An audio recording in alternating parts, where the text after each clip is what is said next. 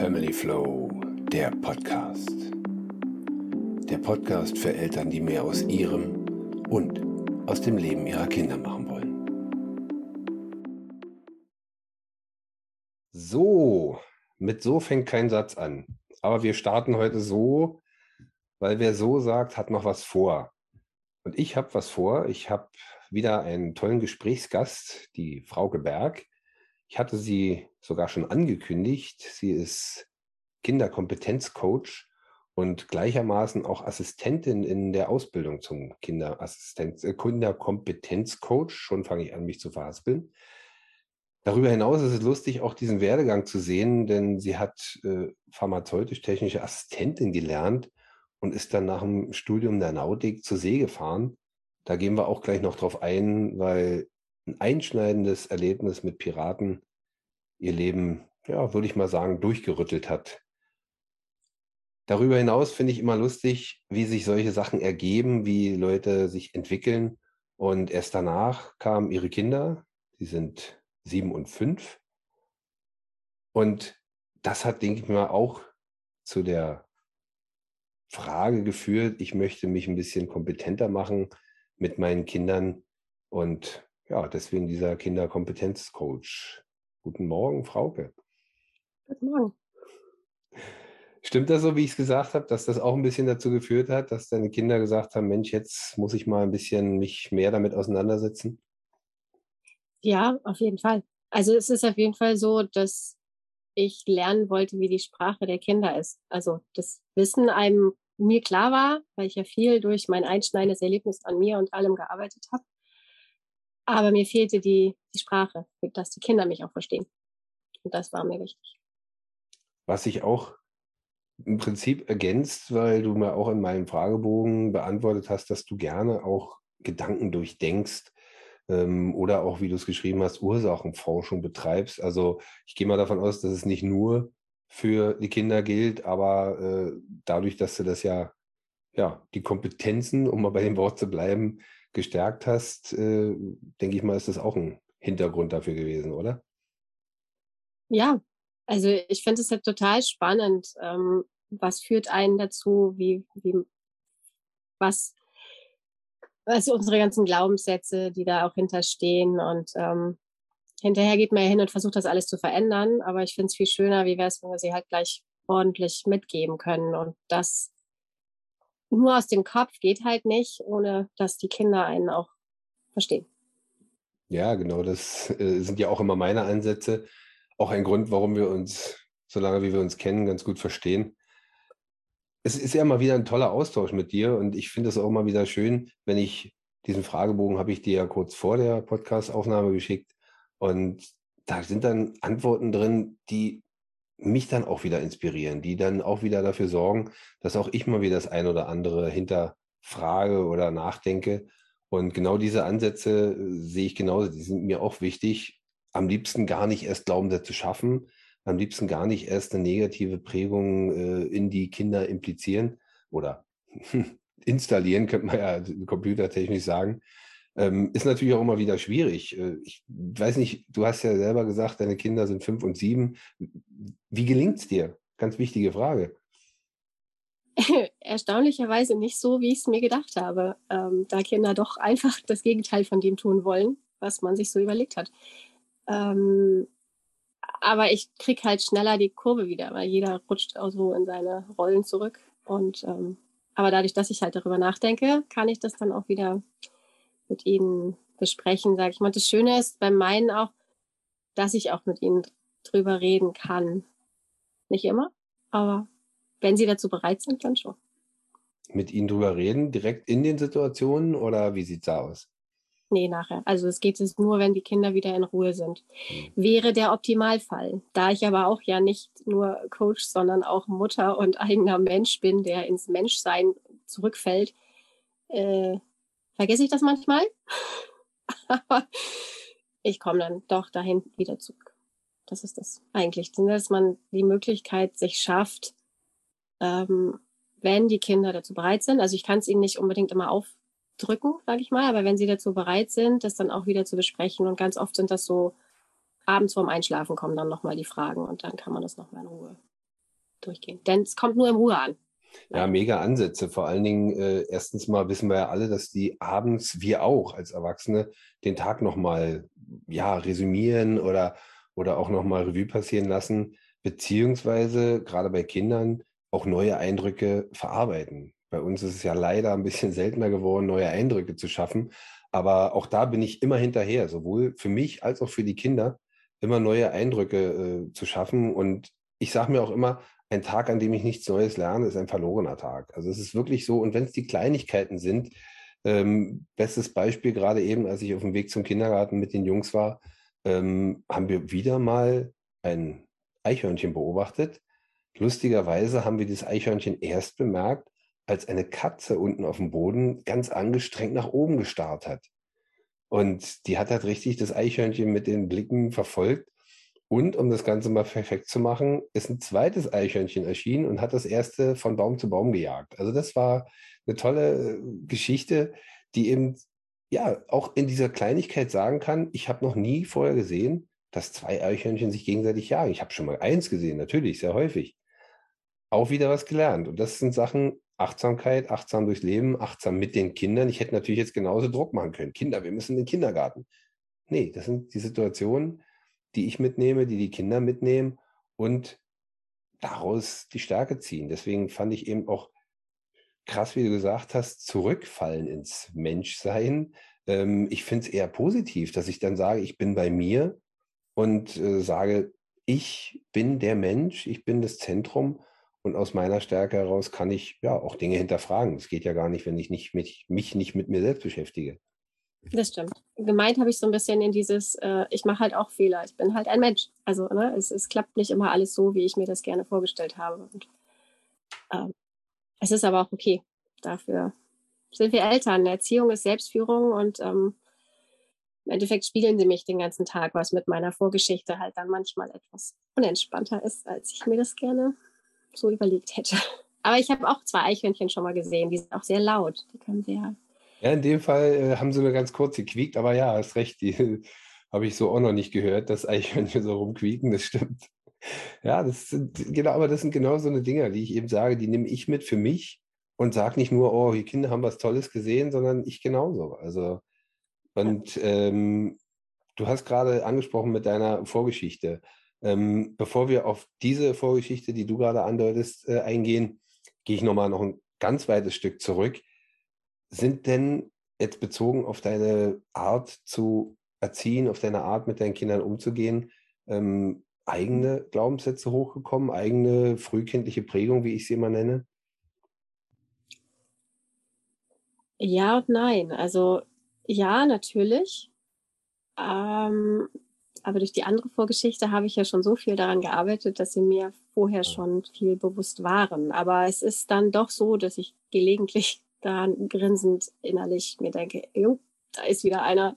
Mhm. ähm, also sind, sind jetzt nicht so viele nur durch die Kinder gekommen, aber natürlich auch, klar. Mhm. Vor allem der Blick dann auf, was haben meine Eltern gemacht, wie haben die das gemacht. Ähm, ich habe jetzt mich früh mich um meine kleine Schwester auch mitgekümmert und ähm, ich beschäftige mich halt schon sehr, sehr lange damit, aber leider immer sehr im Kopf und ich musste mehr ins, ins Herz zurückkommen. Hm. Ja, schön. Dann nehme ich doch direkt den Übergang mal auf. Ähm, was war denn dieses Ereignis, was du gerade schon angedeutet hast, was ich ja auch schon angedeutet habe? Naja, es sind einmal im Grunde zwei. Ne? Einmal ist meine Mutter gegangen, als ich 15 war, meine Schwester war sieben und mein Bruder 18. Mein Vater hat einen großen Betrieb geleitet. Ähm, das trägt in gewisser Weise natürlich auch schon, weil ich so ein Mittelkind bin, das die Verantwortung immer gerne übernommen hat. Bin aber damit insofern ganz gut klargekommen, bin dann zur See gefahren und dann kam das wirklich einschneidende. Ähm, uns haben Piraten überfallen im Indischen Ozean und wir haben uns da selber eingeschlossen, die philippinische Crew, also es waren Russen, Philippinen und zwei Deutsche. Äh, die philippinische Crew hat aber vorher auch gemeutert, also die Gesamtstimmung war einfach so, was man eigentlich nicht da sein möchte, wo man gerade ist. Und mit denen haben wir uns 36 Stunden in einem dunklen Tunnel eingesperrt, um uns wiederum vor der Gefahr von außen, den Piraten, zu schützen. bis uns die Marine da wieder rausgeholt hat und wir dann, weil die Piraten Feuer gelegt hatten und das verrauchte, zerschossene Schiff noch zwei Wochen nach Südafrika zurückfahren oder weiterfahren durften. Und das waren interessante vier Wochen meines Lebens, die durchaus. Das, das glaube ich. Und sowas äh, ja, prägt ja dann doppelt und dreifach, gar keine Frage. Und ich denke mal, dass du selbst in diesen 36 Stunden schon viel überlegt hast und äh, weil was bleibt einem, wenn du da im Dunkeln sitzt und im Prinzip Angst hast, äh, was könnte sein, was könnte kommen? Ja, der, der Vorteil ist wiederum dieses Jobs, dass du als, ne, de, de, dein Herz da keine Rolle spielt. Also du bist absolut in deinem professionellen Arbeiten ähm, und damit ein bisschen von dir weg. Klar, habe ich darüber nachgedacht, aber mehr wie, wie kann ich alle schützen, als was passiert mit mir. Okay. Vor allem, wie kann ich alle schützen? Ich bin die einzige Frau an Bord. Was passiert mit den Jungs, wenn die sich nicht, also meinen Kollegen, wenn die Piraten uns kriegen sollten und die versuchen, mich zu schützen? Mhm. Ja, was passiert dann mit denen? Also ich selbst war das ein bisschen im Hintergrund, aber das kommt dann halt nach und das dauert halt eine Weile. Das hat jetzt jetzt ein paar Jahre. ja, ja, na klar. Das, aber trotzdem merke ich da auch schon wieder den Bogen zum Mütterlichen, zu dem, was du sagtest, als Jugendliche hast du dich da schon gekümmert, ähm, auch um deine kleine Schwester, wie du schon sagst, und dann genauso jetzt in dieser Situation, dass du sagst, ey, es geht mir gar nicht um mich, es geht um die Gesamtheit und die anderen. Und zwar auch den weiteren Gedanken, wenn es denn mal mir schlecht geht, wenn die uns erwischen, aber trotzdem bezogen auf die anderen. Was passiert mit denen, wenn die mich beschützen? Also war da auch schon viel, viel mütterliches und äh, instinktiv für andere Dasein. Das äh, ehrt dich ja auch noch mal mehr. Also mehr, als ich sowieso schon immer tue. Okay. Ja, manchmal ähm, kommt da aber dann auch der Zwiespalt her zwischen, ich mache das total gerne. Ich, ähm, mein Vater hat auch mal gesagt, ich soll mir nicht jeden Schuh anziehen, ne? die Verantwortung nicht für alles übernehmen. Äh, und dann aber die Frage, ne, wo bin ich in dem Ganzen? Und an der habe ich jetzt halt doch eine ganze Weile gearbeitet, um dann jetzt interessanterweise am Schluss dabei rauszukommen, ja, genau da bin ich, genau das mag ich, genau das mache ich auch einfach gerne und nicht, weil die anderen das verlangen, sondern weil ich es halt gerne mache. Nur klappt das nicht immer, wenn die Kinder nicht aufstehen wollen. Ja, keine Frage. Also heute früh war auch entspannt bei uns. Die Jungs sind, äh, als ich ins Bett drüber gekrobbelt bin zu denen, aber sind sie schon, also der eine war schon wach, der andere hat schon mal kurz die Augen aufgemacht. Ist natürlich ein leichteres Wachmachen, als wenn sie noch bei dem Tiefschlaf sind. Kenne ich, kenne ich, kenne ich. Gar keine Frage. Ähm, aber, aber auch das, ja? Bitte? Ja, nee, das Schöne wollte ich eben noch sagen, was abends mit den Gesprächen wichtig ist mir eigentlich, dass die einen positiven Gedanken, also irgendwas Schönes des Tages im Kopf behalten, wenn sie ins Bett gehen. Und die Fünfjährige sagt da total gerne, wenn ich mit einem Lächeln einschlafe, schlafe ich, wache ich auch mit einem Lächeln wieder auf. Und zumindest das habe ich geschafft. Und es zaubert mir auch ein Lächeln aufs Gesicht. Total schöner Spruch. Klasse. Ähm, diese ganze äh, Kompetenz und dieses ganze, dass du für andere da bist, ähm, zeigt sich ja auch in deiner jetzigen Tätigkeit, dass du einerseits als Kinderkompetenzcoach sagst, ich möchte den Eltern zeigen, wie ich kompetent und liebevoll äh, mit den Kindern umgehen kann. Andererseits aber auch gleichermaßen, du gibst es weiter. Du gehst da gleich in die Form, dass du es ausbildest, beziehungsweise du bist ja nicht die selber die Ausbilderin, aber dass du da auch mithilfst, diese Ausbildung in die Welt zu tragen. Also von daher ist das, äh, der Kreis schließt sich immer wieder, finde ich total schön. Und darüber hinaus sagte ich ja gerade, du zeigst den Eltern, wie sie mit den Kindern reden können, sollten. Ist jetzt schwer zu formulieren. Wie würdest du es formulieren?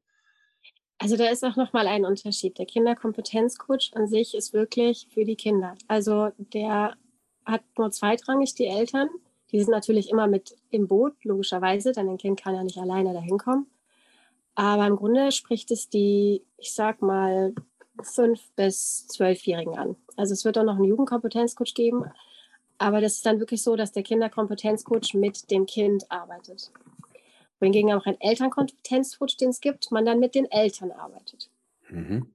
Nochmal so auf das aufgedröselt. Ähm, und mir ist es wichtiger, jetzt wirklich das mehr in die Breite zu bringen. Also in der Ausbildung mehr Coaches auszubilden, die wiederum dann mehr Kinder unterstützen, als wenn ich jetzt nur an dem einen mit dem einen Kind arbeiten würde. Und, es macht halt einfach total Spaß, weil ich auch jedes Mal noch wieder was Neues dazu lerne.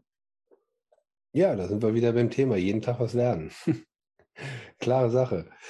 Ähm, wie kann ich mir das vorstellen? Wie arbeitest du? Hast du irgendein Beispiel, wo du gesagt hast, das war zum Beispiel ein Thema bei einem Kind, ähm, da mal ganz speziell reingegangen?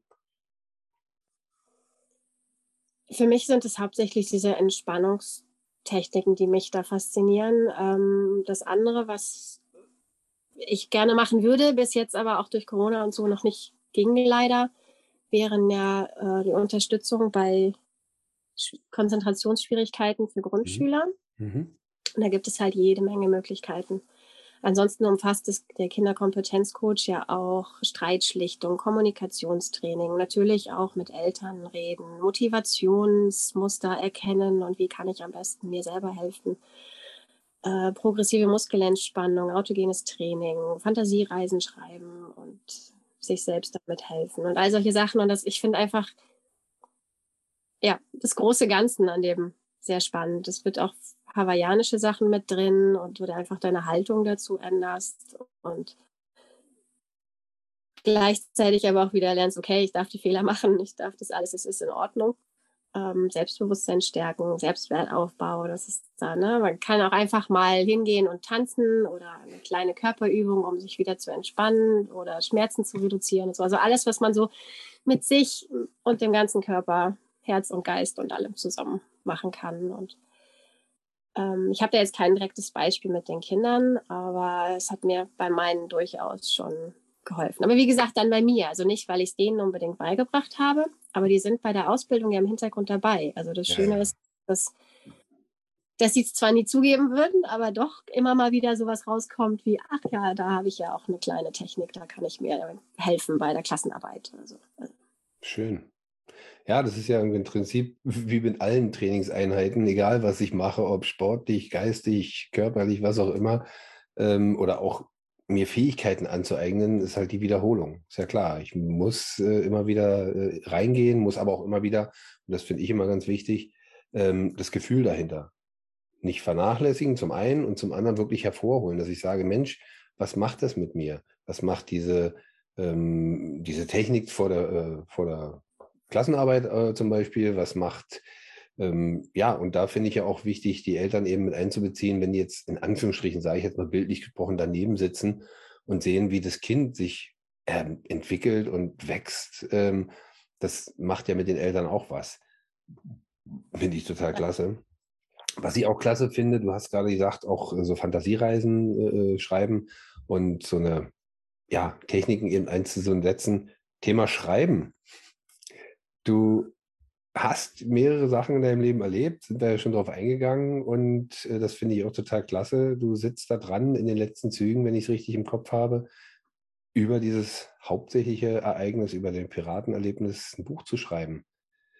Was hat dieses ganze Schreiben mit dir, mit, auch mit deiner Familie gemacht, weil ja in der Zeit auch deine Familie entstanden ist? Viel. Ähm, also das ja, ich bin fast fertig. Ich muss jetzt noch ein paar Sachen einarbeiten. Ähm ich habe nach der Piratengeschichte lange Zeit ja diese Diskrepanz gehabt zwischen mir, dem Erlebten, meinem Beruf. Ich bin wieder zu Hause, die Welt ist ganz anders. Ähm, dass mein Körper eigentlich nur gezittert hat innerlich weil es nicht rauskam. Und das hat mich auch mal ein Kilo weggezittert. Also das war das beste Abnehmmittel, ist trotzdem nicht zu empfehlen. ähm, ich habe aber immer drüber geredet, weil ich mich auch früher viel mit meiner Großmutter unterhalten habe, die als MTA mit Anfang 20 im, im, Krieg war bei Rommel. Und das fand ich immer schon als Kind total spannend. Aber sie sagte auch mal, ach, das regt mich immer so auf. Und dann dachte ich so, okay. Und dann habe ich plötzlich selber was Ähnliches erlebt. Also ne, in kleine Version, wenn man es mit ich will es jetzt nicht mit Krieg vergleichen, aber es ist ja zumindest einschneidend gewesen. Ähm, und habe dieses, dieses Zittern halt auch erlebt. Und ich habe immer, immer erzählt und erzählt, weil ich dachte, es wird dann weniger und ist alles gut. Und irgendwann gab es ich gewesen, bin wieder gefahren. Das hat jetzt will ich nicht mehr. Ich will einfach nicht darüber reden, mir reicht's. Ähm, mich haben auch meine Freunde, sage ich mal, hängen lassen damals. Also man erkennt im Notfall, wer seine Freunde sind und wer nicht. Und da habe ich angefangen, das alles aufzuschreiben. Also ich saß auf der Brücke während meiner Arbeit, wenn ich ich sage jetzt mal, aus dem Fenster gucken musste, um den Verkehr zu beachten, hat man ja trotzdem ein bisschen Zeit und habe angefangen, das alles aufzuschreiben. Und dann war es erstmal gut. Und dann habe ich angefangen, irgendwann ein paar Jahre später, das abzutippen. Ich habe einen Fehler begangen. Ich war, ich dachte, ich schaffe das mal eben schnell. War aber mit meiner ersten Tochter schwanger. Mhm. Und die Epigenet hat durchgeguckt. Also ich habe viel, die Wut von ihr ist meine und ich muss quasi mit ihr, mit mir selbst auseinander, mich auseinandersetzen. Und dafür war dann später auch der Kinderkompetenzcoach für mich wichtig, um die Sprache zu finden, um mit ihr und ihrer Wut und meiner, die da einfach noch drin steckt zwischendurch, klarzukommen. Ich bin unendlich froh, dass sie sagt, was sie denkt, dass sie mir das alles entgegenknallt, aber manchmal wäre entspannter schöner. und so habe ich das Buch halt nicht nur über die Piratengeschichte geschrieben, sondern witzigerweise nämlich dann aufgehört und erst als ich kurz bevor ich wieder schwanger war mit der zweiten wieder angefangen, dann wieder aufgehört, um mir selben Fehler nicht zu machen und dann jetzt nach der Zeit aber immer mal so Dinge dazwischen doch festgehalten, was so passiert ist. Dass das Buch jetzt halt nicht nur über die Piraten geht, sondern auch über die zehn Jahre danach, mhm. Die Verarbeitung, die Ausbildung, die Kinder, was macht das mit einem? Wieso, wieso dauert es so lange? Und es ist okay, dass es so lange dauert. Ja, das ist es. Und es ist immer wieder ein, ne, wie weit kann ich da ran, wie weit komme ich da raus. Das habe ich halt alles in diesem Buch festgehalten. Klingt wie, ja, wie das, wie das Leben halt. So, dass du einerseits zwischendurch erkennst, das war ein Fehler, andererseits sagst, es war aber auch ein wichtiger Fehler, weil du willst ihn nicht normal machen, als ein Beispiel. Ja, und dann wäre es schneller fertig gewesen, was wäre es dann für ein Buch gewesen? Ein reiner Piratenkrimi, sage ich jetzt mal so äh, locker salopp. Und inzwischen ist es ein Buch, der jedem, der das liest, definitiv auch zeigt, denk an dich, geh auch nach innen, such da die Antworten, such dein eigenes Tempo. Und äh, das sage ich ja in Bezug der Familie auch immer. Ähm, der eine oder andere kann sich darauf vorbereiten, freut sich und sagt mit seiner Partnerin, mit seinem Partner, äh, wir möchten Kinder haben und äh, bereitet sich darauf vor oder freut sich schon drauf. Ähm, auch wenn, das weißt du genauso wie eigentlich jeder, der jetzt hier zuhört, ähm, ich kann mich nicht wirklich darauf vorbereiten. Das ist so eine, so eine Geschichte, selbst wenn ich selbst Kind war und im Elternhaus groß geworden bin, der eine länger, der andere weniger lang. Äh, ja, kennen wir alle, wir sind auch mal Kind gewesen, aber wie sehr haben wir die Erinnerung daran, außer zu sagen, äh, meine Eltern haben mir nie was erlaubt oder bei dem anderen habe ich auch schon gehört, haben mir so viel erlaubt, dass ich gar keine Grenzen kannte. Also es gibt so viele äh, Versionen davon, dass ich mir trotzdem am Ende mein eigenes Bild machen muss, meinen eigenen Stil finden muss für die Kinder. Ähm, und selbst wenn ich eine Ausbildung habe, die wie zum Beispiel deine, die Kinderkompetenzcoach ist, dann rede ich etwas anders, aber auch schon wieder in einem gewissen Rahmen. Und das finde ich so spannend, dass jeder trotzdem seinen Weg finden muss. Und der ist von innen heraus, von mir heraus. Du sagtest ganz am Anfang schon, du musst auch mal wieder den Weg zu deinem Herzen finden. Und ich weiß, dass du den Kontakt hast. Dafür kennen wir uns gut genug. Aber ich weiß auch, dass du ihn manchmal verlierst. Und das geht jedem so. Da bin ich fest von überzeugt. Und das Buch hat dir geholfen, deine Kinder haben dir geholfen, dein Mann. Klar, jeder Positive, aber auch jedes Negative, mal Streit oder irgendwas, ähm, bringt uns ja vorwärts, wenn wir das hinterfragen. So sehe ich das. Ja, wenn wir die Konflikte halt auch bereit sind zu lösen. Also nicht sagen Konflikt, oh, ich gehe, sondern Konflikt, oh ja, yay, lass uns da eine Lösung finden und dann sind wir gestärkt und kommen da wieder raus. Ne? Das heißt ja auch Problem.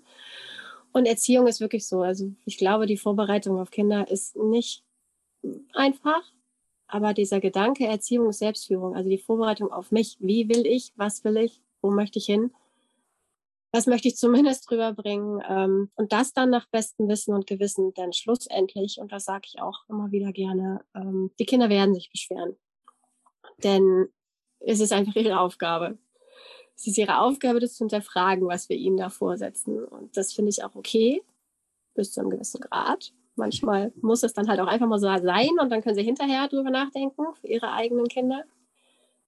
Ähm, aber so eine gewisse Struktur. Also ist da einfach total wichtig und die musste man dann erstmal wieder finden. Und da bin ich auch schon einige Facetten durch, wo ich dann dachte, okay, das war jetzt nicht der richtige Weg, dann müssen wir jetzt einen neuen einschlagen. Und das wünsche ich jedem. Also ich wünsche jedem die Möglichkeit, einen Moment innezuhalten und darüber nachzudenken, was man da tut. Ja, aber die Zeit muss ich mir auch nehmen. Also wenn ich jetzt konkret immer sage, ich äh, hoffe, ich habe mal irgendwann die Zeit, also muss ich mir auch nehmen. Und wenn es dann nur bei einer Tasse Kaffee ist und ich setze mich mal zehn Minuten auf die Terrasse oder am Balkon oder keine Ahnung, in meine Lieblingsecke in der Wohnung. Ähm, definitiv. Also ich habe ja. gerade vorhin mit einer äh, gesprochen, eine Freundin von mir. Sie hat Zwillinge und noch ein kleines Kind jetzt gerade und ist einfach mal zum Spazieren über den Deich, einfach äh, in der Nordsee und hat gesagt, ich muss mal ein paar Minuten raus und frische Luft und ja, Papa kümmert sich um die Zwillinge, schöne Aufteilung. Also auch das muss mal sein. Das finde ich total wichtig. Absolut. Ähm, eine Zeitweise hatte ich das vergessen und dann sagte mir auch eine, äh, meinst du, wie wild sollen deine Kinder lernen, auf sich Acht zu geben, wenn du es nicht tust? Ganz Denn, genau. Na, wir sind die Vorbilder. Ich kann gerne viel reden. Ich rede auch manchmal zu viel. Also das mit den sieben Einheiten, 30 Sekunden und dann abwarten, vergesse ich manchmal. Kenne ich auch. ähm, manchmal, manchmal auch denke, ich könnte jetzt auch in einen anderen Raum gehen, quasseln, dann komme ich wieder und gebe nur die wichtigsten Informationen ab. Das wäre für die Kinder, glaube ich, besser. Aber dieses so, ich muss auch auf mich selbst acht geben. Ich muss mir diese Freiräume, wie sie das gemacht hat, auch einfach mal gönnen, ohne schlechtes Gewissen zu haben. Denn nur dann weiß ich, dass die Kinder lernen, auch später auf sich acht zu geben. Denn sie machen im Grunde ja doch nach. Definitiv. Das Vorleben äh, ist immer die bessere Version und beziehungsweise es ist die Version, weil erstmal denken Menschen, und wir sind alle Menschen, ob kleine oder große Menschen, äh, in Bildern, es ist Fakt. Ähm, und Bilder sind auch leichter aufzunehmen, leichter zu speichern. Und in dem Moment, wo ich meinem Papa, meiner Mama zugucke, ähm, nehme ich alles auf, das Positive wie die schlechten, in Anführungsstrichen, Angewohnheiten. Und ähm, dann wundern sich die Eltern, äh, ja, warum sitzt der jetzt ständig vom Handy, wenn ich selber auf dem Sofa nur vom Handy sitze? Ähm, das ist jetzt nicht eine Frage der Generation, von wegen hier, ja, wir haben ja die Technik. Nur weil ich sie früher als kleiner Junge nicht hatte, heißt es nicht, dass ich jetzt nicht auch zu viel teilweise vom Handy sitze. Aber Bewusstheit, Achtsamkeit bezogen auf mich, bezogen auf die Kinder, ähm, gerade wenn ich nach Hause komme von der Arbeit und sage, jetzt lege ich mich hin oder setze ich mich mal hin, ein paar Minuten, da lege ich das Handy wirklich beiseite und freue mich einfach nur, meinen Kindern beim Spielen zuzugucken ähm, oder eben auch zu beachten. Das ist auch ein Ansatz, den ich immer wichtig finde, um die Talente und äh, Interessen, wenn sie auch nur zeitweise sind, zu betrachten, was für Spiele nehmen sie aus dem Schrank, was für ähm, Skills äh, können sie sich mit dem und dem Spiel aneignen, was für Skills können sie sich mit dem und dem Spiel aneignen. Und natürlich kann ich es lenken, wie du schon sagtest, Struktur Gerald Hüther redet immer gerne von einem Rahmen, den wir schaffen. Ähm, als kleinen Cliffhanger, Gerald Hüther wird im Herbst auch bei mir sein als Gesprächsgast. Da freue ich mich schon sehr drüber. Ähm, ja, wie gesagt, dieser Rahmen, diese Struktur, die finde ich extrem wichtig. Das ist ja einfach sozusagen die Grundlage, finde ich. Ja, vor allem dabei sich, aber wenn man den Rahmen schafft, auch Möglichkeiten offen zu halten. Also mein Vater hat immer gesagt, ähm, pass auf, was du androhst, du wirst es einhalten müssen. Und das ist eine Sache, die, ne, wenn man in so Stresssituationen kommt, wo man dann auch als Erwachsener nicht mehr klar denken kann manchmal und sich halt stressen lässt und nicht das dicke Fell, aber weiche hat, um dem Ganzen zu widerstehen. Und das ist halt mein Problem manchmal, dass ich dann in eine Ecke rutsche, wo ich dann sage, okay, ich habe sie jetzt einfach nicht mehr. Ich bin jetzt hier, das hat jetzt hier mit hier und jetzt gar nichts mehr zu tun. Ja. Ähm, aber trotzdem ist im Hinterkopf zu behalten, dass ne, die Kinder brauchen kein enges Korsett, die brauchen aber auch keine grenzenlose Weite ohne irgendwo ein bisschen was. Und das aber halt ne, so minimal, liebevoll rüberbringen wäre mein Wunsch. und ähm, ich ähm, hoffe, dass ich so wenig wie möglich daran arbeiten muss, sondern dass es mir zunehmend immer leichter und äh, fröhlicher gelingt, das zu erreichen. Denn wenn es Arbeit wird, dann ist es halt auch nicht das Richtige. Und wenn es dann nämlich nicht klappt, weil es mit Kindern halt nicht klappt, ähm, Genau, dann kommt wieder dieser, ich, ich, arbeite gegeneinander und das wollen wir ja nicht. Also im Endeffekt, manchmal kommen die Kinder aus ihrem Stress ja auch gar nicht raus. Und dann brauchen sie die Unterstützung. Und da halt die Methoden dann doch im Hinterkopf irgendwo so, alt, da war da was. Mm, genau. Machen wir mal ganz hier kurz. Womit wir wieder beim Thema Übung wären, je öfter ich dann so eine Situation habe, desto häufiger denke ich dann natürlich auch diese, an diese Methoden und alles. Ist ja ganz klar. Für alle, die jetzt nur zuhören, nur im Sinne von, ich sehe euch nicht, ich habe gerade meine beiden Fäuste gegeneinander gehalten, was auch ein bisschen symbolisieren soll, ähm, Druck und Gegendruck, weil es gibt keinen Kampf, der mit einer aggressiven Gegenwehr ruhig beendet wird. Gibt es nicht. Also von daher ist es einfach sinnvoll, auch für sich selber die Ruhe und die Liebe zu finden in dem Thema, was ich machen möchte. Ähm, es ist aber logischerweise auch immer wieder situationsbedingt. Diese typische äh, gefährliche Straße, große Straße mit vielen Autos, da werde ich nicht erstmal liebevoll, kannst du bitte stehen bleiben? Ähm, ist ganz klar, da halte ich das Kind natürlich fest, wenn ich sehe, es rennt auf die Straße. Darum geht es auch gar nicht, aber es geht um die Tatsache, dass ich dann das denen auch in Ruhe und liebevoll erklären kann und sagen kann, äh, es ist auch immer so ein abstraktes Thema. Wie erkläre ich einem Kind, wenn du da draufläufst, haben wir dich nicht mehr. Schwer zu erklären, sind Sachen, die kein Mensch so richtig greifen kann. Und das wünsche ich auch keinem, dass es jemals mal jemand sieht. Gehen wir einen Schritt weiter. Ich hatte ja in meinem Fragebögen, äh, meinem Fragebogen, Entschuldigung, ähm, auch eine Frage, was du grundsätzlich denkst, woher innerhalb der Familie die meisten Probleme im Umgang, im Umgang untereinander herrühren. Und ohne jetzt deine eigene Frage vor, äh, Antwort vorzulesen, ganz spontan, was denkst du?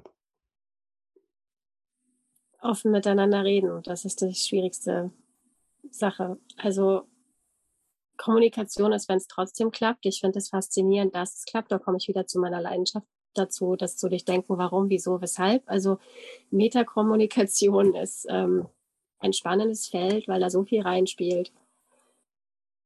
Aber wir reden einfach zu wenig miteinander. Und vor allem, wenn wir dann miteinander reden, reden wir nicht das, was wir wirklich sagen wollten. Und das ist für mich, der gerne hören möchte, was der andere wirklich sagen möchte, manchmal eine äh, durchaus schwierige Herausforderung. Wir hören auch den Kindern nicht unbedingt zu. Wie oft erlebe ich das?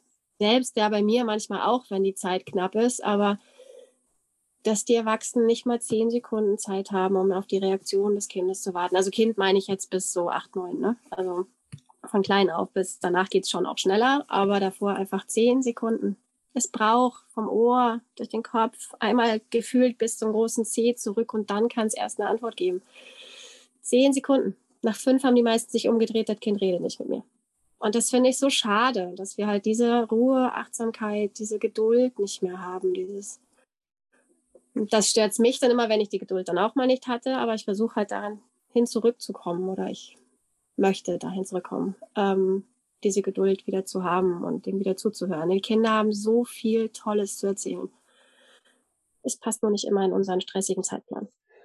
Das ist auch ein Thema, was ich äh, in Bezug auf Kinder begleiten, Beziehung statt Erziehung ähm, immer wieder hervorhebe. Wir sind in einer sehr, sehr schnelllebigen Zeit. Die Leute sind schnell damit, Dinge wegzuwerfen und neu zu kaufen und das ist im Mentalen in der Familie nicht anders. Es ist zwar nicht so, dass ich jetzt mein Kind wegwerfe und ein neues, das so schlimm ist zum Glück nicht.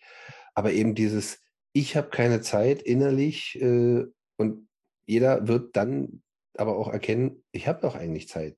Wenn ich jetzt mit dem Kind sage, mach mal bitte das und das, sind diese zehn Sekunden immer drin. Immer. Und das eben durchzuhalten, ist definitiv ja, ist ein, ein, Weg, ein Prozess, den muss ich erstmal lernen und der auch über die Kommunikation und die Kommunikation vor allen Dingen als Grundlage wieder mal mit mir selbst. Ich habe auch dazu schon eine Folge gemacht, äh, geht gern noch mal rein in die Kommunikationsfolge in meinem Podcast. Ganz wichtig, Metakommunikation, wie du angesprochen hast, aber eben einfach auch die Eigenmotivation, die Eigenkommunikation, die ich von ich mit mir und dann eben nach außen. Das finde ich so extremst wichtig. Ja, ich, ich habe gerade als, als kleines Beispiel dafür bei einem Fahrradturnier in der Schule geholfen jetzt vor ein paar Tagen und ich finde es toll, dass es noch gemacht wurde vom ADAC. Es wird es nicht mehr so in dem Form, glaube ich, geben, leider, weil sich zu wenig Leute dafür interessieren, unsere Kinder zu unterstützen. Aber da wurde es jetzt noch gemacht und da war eine Viertklässlerin, die sollte durch so Poller fahren, so kleine Dinger. Und die hat sich, ich habe die halt begleitet, immer diese Runde. Mhm. Und die hat sich während dieser Runde die ganze Zeit laut selbst fertig gemacht. Ich kann das nicht, das bringt sowieso nichts, das ist alles blöd hier. Und ich dachte so, hör doch mal auf damit bitte als sie aufgehört hat, hat sie es geschafft, ohne die Dinge umzuwerfen. Und dann denke ich mir so, ja, wie reden wir miteinander? Wie reden schon Kinder miteinander? Das heißt, wie müssen die Eltern mit, mit sich reden? Ähm, ja. So bin ich leider ja auch nicht frei von komischen Gedanken und blöden Aussagen, aber. Äh, zu der, dem Beispiel von eben, meine Mutter hat immer gesagt, das fand ich eigentlich ganz schön, Bange machen gilt nicht. Also wir müssen den Kindern was zutrauen, aber trotzdem ist an der Straße Stopp, Stopp. Und mhm. das muss halt, Stopp ist Stopp, Nein ist Nein. Und das ist schon eine Grenze, die reicht eigentlich. Ja. Und was ich andere muss ich aus durchführen. So, das waren so die, die Dinge, die ich zu Hause bekomme. Aber den Rest probiere halt aus. Ja, es ist ja auch ein Nein, ist ja, sollen ja die Kinder auch lernen. Das ist ja äh, gerade in deine Kompetenz fällt ja, den Kindern zu sagen, du darfst auch Nein sagen. Also ich bin da auch immer dabei, den Kindern zu sagen, es sind deine Entscheidungen. Du musst, das ist das einzige Müssen, was ich im Leben den Kindern sage, mit den Konsequenzen leben. Mal ist es gut, mal ist es nicht gut. Konsequenz ist nicht immer negativ. Aber eben die eigene Verantwortung, die eigene Entscheidung und dann eben mit dem leben, was eben daraus resultiert. Gar keine Frage. Und natürlich kann ich denen das um die Ohren hauen. Wenn du dich jetzt nicht beeilst, äh, keine Ahnung, kannst du nicht mehr das und das. Äh, äh, ja, warum? Weil es gibt genügend, wo es dann doch passt was wir vorher nicht gesehen haben, aber das haben wir vorher schon den Kindern so in, in den Kopf gedrückt. Und weil du gerade dieses Beispiel brachtest mit dem äh, ich, sich, sich selbst fertig machen, ähm, gibt es mehr als genug auf der Welt. Und ich habe vor ein paar Tagen auch das gleiche, so ein ähnliches Thema gehabt, da habe ich auch sofort an die Eltern gedacht.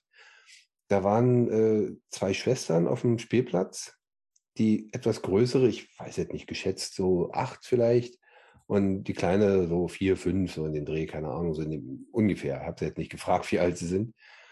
Und die Kleine äh, ist halt über so eine, so eine Art Brücke, Leiterbrücke rübergeklettert. Und die Große gleich, nein, nein, bitte nicht, wenn du runterfällst, nein, lass es bitte. Und äh, die ganze Zeit dieses Kind mit diesen Worten begleitet, bis sie drüben angekommen war. So, sie war schon drüben und hat dann gesagt, ja, ich komme jetzt zurückgeklettert, fing sie wieder an. Äh, mhm. Nein, nein, wenn, äh, dann habe ich, hab ich mich mal eingemischt, gesagt, sag, äh, sag mal, warum hältst du sie denn von ab? Erstens mal hast du doch gesehen, sie hat es gerade schon einmal geschafft, warum soll es nicht wieder schaffen? Und zweitens, ja, ich muss es doch nicht sagen die ganze Zeit, du schaffst das nicht oder wenn du runterfällst. Sag ich so, ja, wenn sie runterfällt, liegt sie im weichen Sand. Und das ist, dann weißt du, diesen Griff macht sie nicht nochmal. Ja, und wenn sie sich wehtut, ja, super. Also, ja. Also brauchen wir nicht mehr reden. Also, ja, also ich vor allem schade, dass das auch noch ein Kind macht. Ne? Also wenn die Erwachsenen ja. das machen, das kann ich ja noch einigermaßen verstehen, weil sie sich manches selber nicht mehr zutrauen und sich ein Korsett geschaffen haben. Ähm, wir sind früher Leitern hochgeklettert. Oder das Lieblingsbeispiel meiner Mutter ist, meine kleine Schwester ist, wir, wir hatten irgendwie Tanztraining und da stand eine riesen Leiter und haben gerade ja. Und dann drehten sich die Eltern um und die fingen schon an mit, und meine Mutter so, Klappe halten. Hier wird, sagt jetzt keiner irgendwas. Wenn wir jetzt was sagen, dann fällt sie runter. Weil dann erschrecken wir sie und sie ist nicht mehr in ihrem Fokus. Also sie hat von hinten gesagt, so, schön, dass du da hochgeklettert bist. Guck bitte auch, wie du da wieder runterkommst. Denn das ist auch was. Viele Eltern gehen hin und nehmen ihre Kinder dann von der Leiter runter. Sie lassen sie nicht wieder runterklettern. Sie begleiten sie nicht sichernd darin, dass sie das schaffen, wieder diese Leiter runterzukommen. Und dann bleiben wir kleine Kätzchen, die hoch irgendwann auf dem Baum sitzen. Und dann muss die Feuerwehr kommen, weil wir nicht wissen, wie wir wieder runterkommen. Dabei sind wir ein bisschen weiter eigentlich als kleine Kätze, würde ich sagen. Lange, lange, viel weiter, definitiv. Und auch da hat äh, Gerald Hüther mal in einem seiner Interviews, die ich gesehen habe, ein bestes Beispiel gebracht.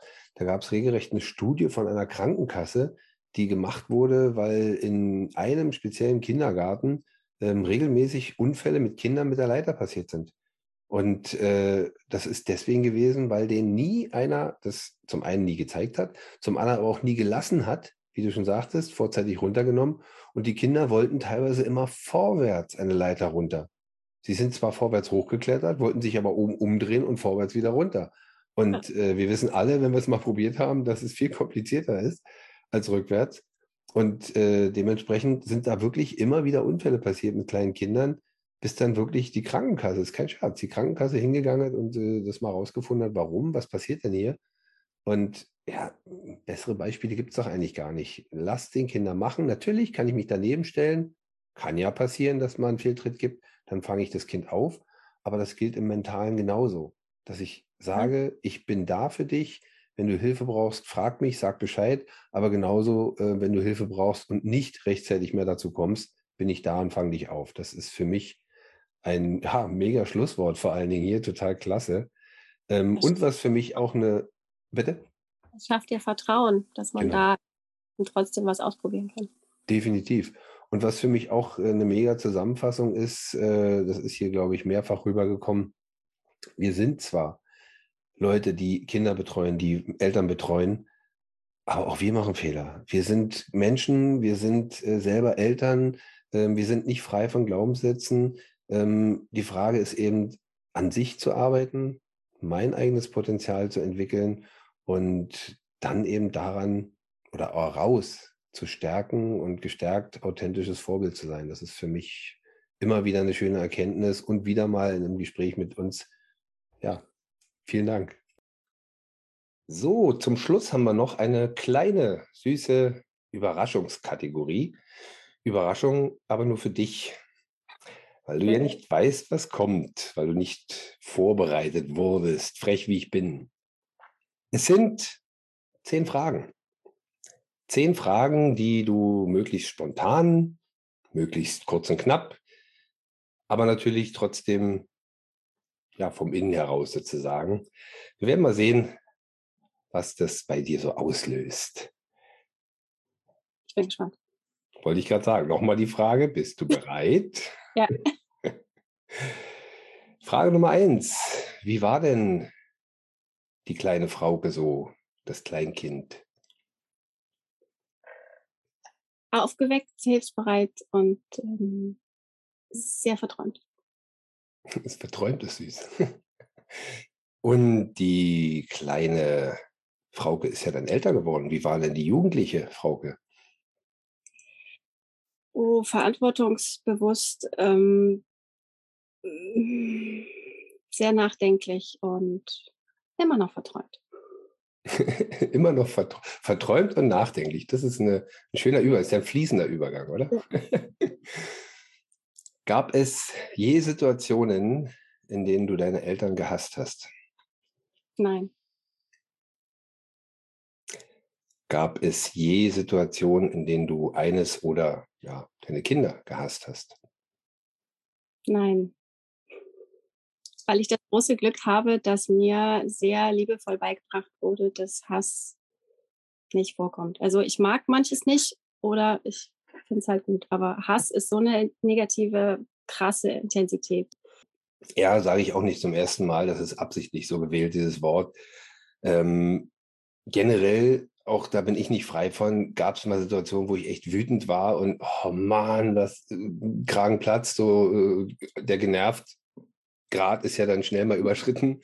Bei ähm, wütend ähm, hätte ich ja gesagt. Genau, genau das meine ich. Aber es gibt eben auch, und da gab es echt Situationen, nicht jetzt bei mir, aber kenne ich, dass die Leute echt sagen, und das kommt ja von Kindern eher, ich hasse dich, so von Kindern Richtung Eltern, was sie natürlich, brauchen wir auch nicht überrissen, drüber reden, nicht 100% so meinen, aber in dieser Situation ja, die wissen doch noch gar nicht, was das Wort heißt. Ja, ja, genau. Und deswegen äh, ist ja auch die Frage von wegen deiner Eltern, weil da kann der eine oder andere sich dann doch schon mal erinnern, oh, keine Ahnung, ich durfte nicht auf die Party oder was weiß ich, mein Freund, meine Freundin durfte nicht kommen oder das, wo man ja, sich dann. dann also da musst du mir ja nicht hassen. Das Problem ist ja immer, du hast Hass und Liebe auf der einen Seite und Gleichgültigkeit auf der anderen. Und Hass ist keine, kein Gegensatz zur Liebe, sondern nur die starke negative Variante.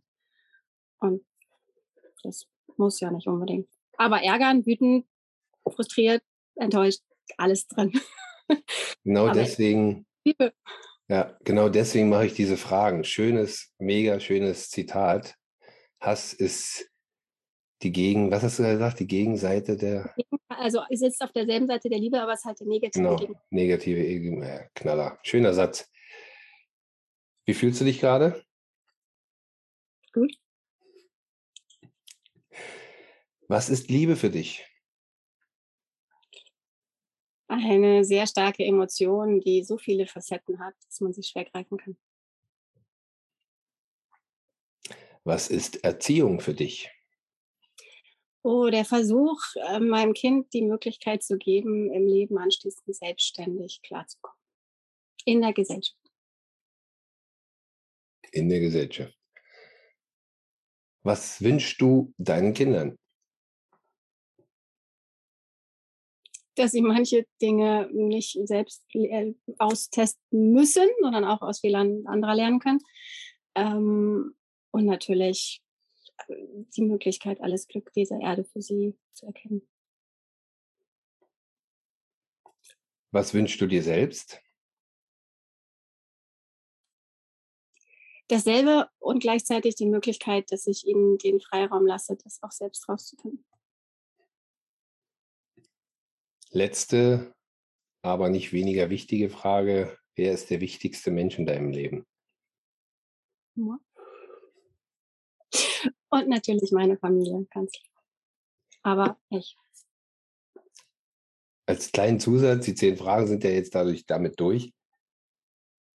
Wie lange oder hast du schon immer so gedacht, dass du selbst der wichtigste Mensch bist? Nein, ähm, es, ich habe das große Glück in meiner Familie gehabt, dass sie mir das schon auch gezeigt haben, dass es darum ging. Aber ähm, für mich, also ich bin absoluter Familienmensch, für mich waren die anderen auch immer sehr wichtig, aber immer mit dem, ähm, liebe den anderen wie dich selbst. Das hat mein Vater immer gesagt. Also alle Liebe, die ich an die anderen gegeben habe, habe ich halt immer auch gemacht, weil ich das gerne wollte. Und damit halt wieder für mich selbst. Aber nein, natürlich war es nicht immer so. Hm. Ja, das ist äh, eigentlich fast schon leider, dass das ein Prozess ja, ist, den wir uns fast selber angucken müssen, beziehungsweise erlernen müssen und die Erkenntnis erstmal erwachsen lassen müssen. Ähm, also ich persönlich äh, bin mit unseren Jungs die ganze Zeit dabei, weil wir zum Beispiel auch abends abfragen, abfragen in Form von Gefühl, ähm, wofür warst du heute dankbar? Und ähm, wir haben auch äh, lange Zeit, das ist jetzt ein bisschen eingeschlafen, so ein Ritual, wenn wir uns an der Tür verabschieden, sagen wir mal, ich bringe sie in den Kindergarten und meine Frau bleibt zu Hause, dass dann so richtig so ähm, Küsschen und Tschüss und hab dich lieb und hab dich selbst lieb und so dann total süß, wie sie das dann teilweise richtig durchexerziert haben und sich dann gegenseitig, äh, du hast das vergessen und du hast das und das vergessen, ist total, ist jetzt ein bisschen eingeschlafen, aber dafür hat sich ein bisschen verändert, ein bisschen in eine andere Richtung. Aber ähm, wenn ich zum Beispiel mal, egal in welcher Situation, frage, hast du dich denn selbst lieb, kommt wirklich immer aus der Pistole geschossen, ja. Auch wenn es natürlich noch nicht so greifbar ist, ähnlich wie du vorhin mit dem Hassen sagtest. Aber das ist eben drin. Und das finde ich erstmal ein ja, super Samen, den wir da sehen, meine Frau und ich. Ja, ich mache das auch. Es war nicht immer so, dass meine Große dann auch wirklich Ja gesagt hat. Aber doch, wir haben auch so ein paar schöne Affirmationen im Bad an der Wand. Jetzt kann sie sie ja langsam lesen, aber manchmal hat sie sie auch einfach nur so wiederholt. Und das hm. war so für die sehr schwer, vor dem Spiegel mal zu sagen, so, ich liebe dich, mich, also das Spiegelbild halt. Ja. Und das geht vielen Erwachsenen so, dass das sehr schwer ist. Frag mal, wer sich in den Spiegel anguckt und sagt, ich mag dich. Definitiv. Äh, auf, auf jeden Fall. Also auch das habe ich äh, in meiner Folge Kommunikation und andere Katastrophen. Denn das Miteinanderreden äh, ist, ich sag mal, fast deutlich weniger wichtig, als mit sich selbst gut zu reden. Und das ist echt so ein Ding, wenn ich morgens aufstehe und schon den Typen aus meiner Sicht im Spiegel äh, hasse, dann oder nicht sehen möchte oder was auch immer, ähm, dann möchte ich auch keinen anderen sehen. Also dann ist es ja auch nicht, ja, wundere, wundere ich mich dann nicht, wenn ich draußen bin, äh, dass äh, andere mich auch alle annerven, wenn ich schon von mir selbst genervt bin. Also ja. definitiv, schön, schön. Ja, ein zweites Mal schönen Dank Gerne. Ein zweites Mal, warum? Werden sich jetzt alle fragen. Ähm, diese Aufzeichnung, die wir jetzt gerade mit den zehn Fragen machen oder gemacht haben, ist an einem anderen Tag aufgenommen worden als die andere Aufnahme. Lustigerweise, weil ich persönlich in meinem Flow mit Frauke zu reden und wir reden immer sehr gerne und sehr viel, ähm, definitiv lustigerweise am Ausschaltknopf gemerkt habe, oh, da war noch was, habe was vergessen. Das äh, haben wir jetzt nachgeholt. Die Leute, die jetzt zuhören, zusehen, werden sagen, hä, was, lustig, hätte ich jetzt gar nicht gemerkt. Aber wir haben es gemerkt, wir haben lustigerweise, habe ich noch ein Kissen weggenommen, was da im Weg war und so weiter. Ja, alles äh, ganz spaßig. Ja, nochmal vielen Dank und gerne. bis demnächst mal wieder. Sehr gerne, vielen Dank. Jungs, was war das gerade? Family Flow, der Podcast.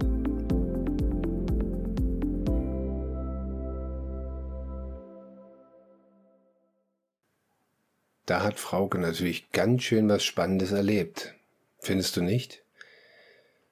Sowas prägt einen.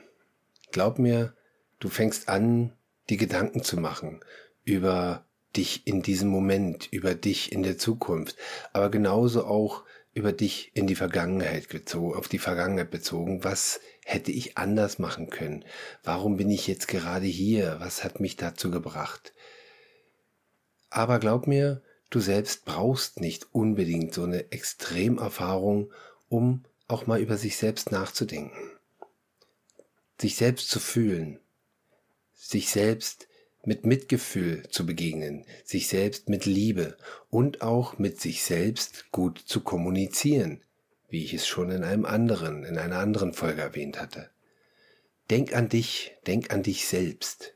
Darum wird es in der nächsten Folge gehen. Viele selbst, viel du, viel dein Kind.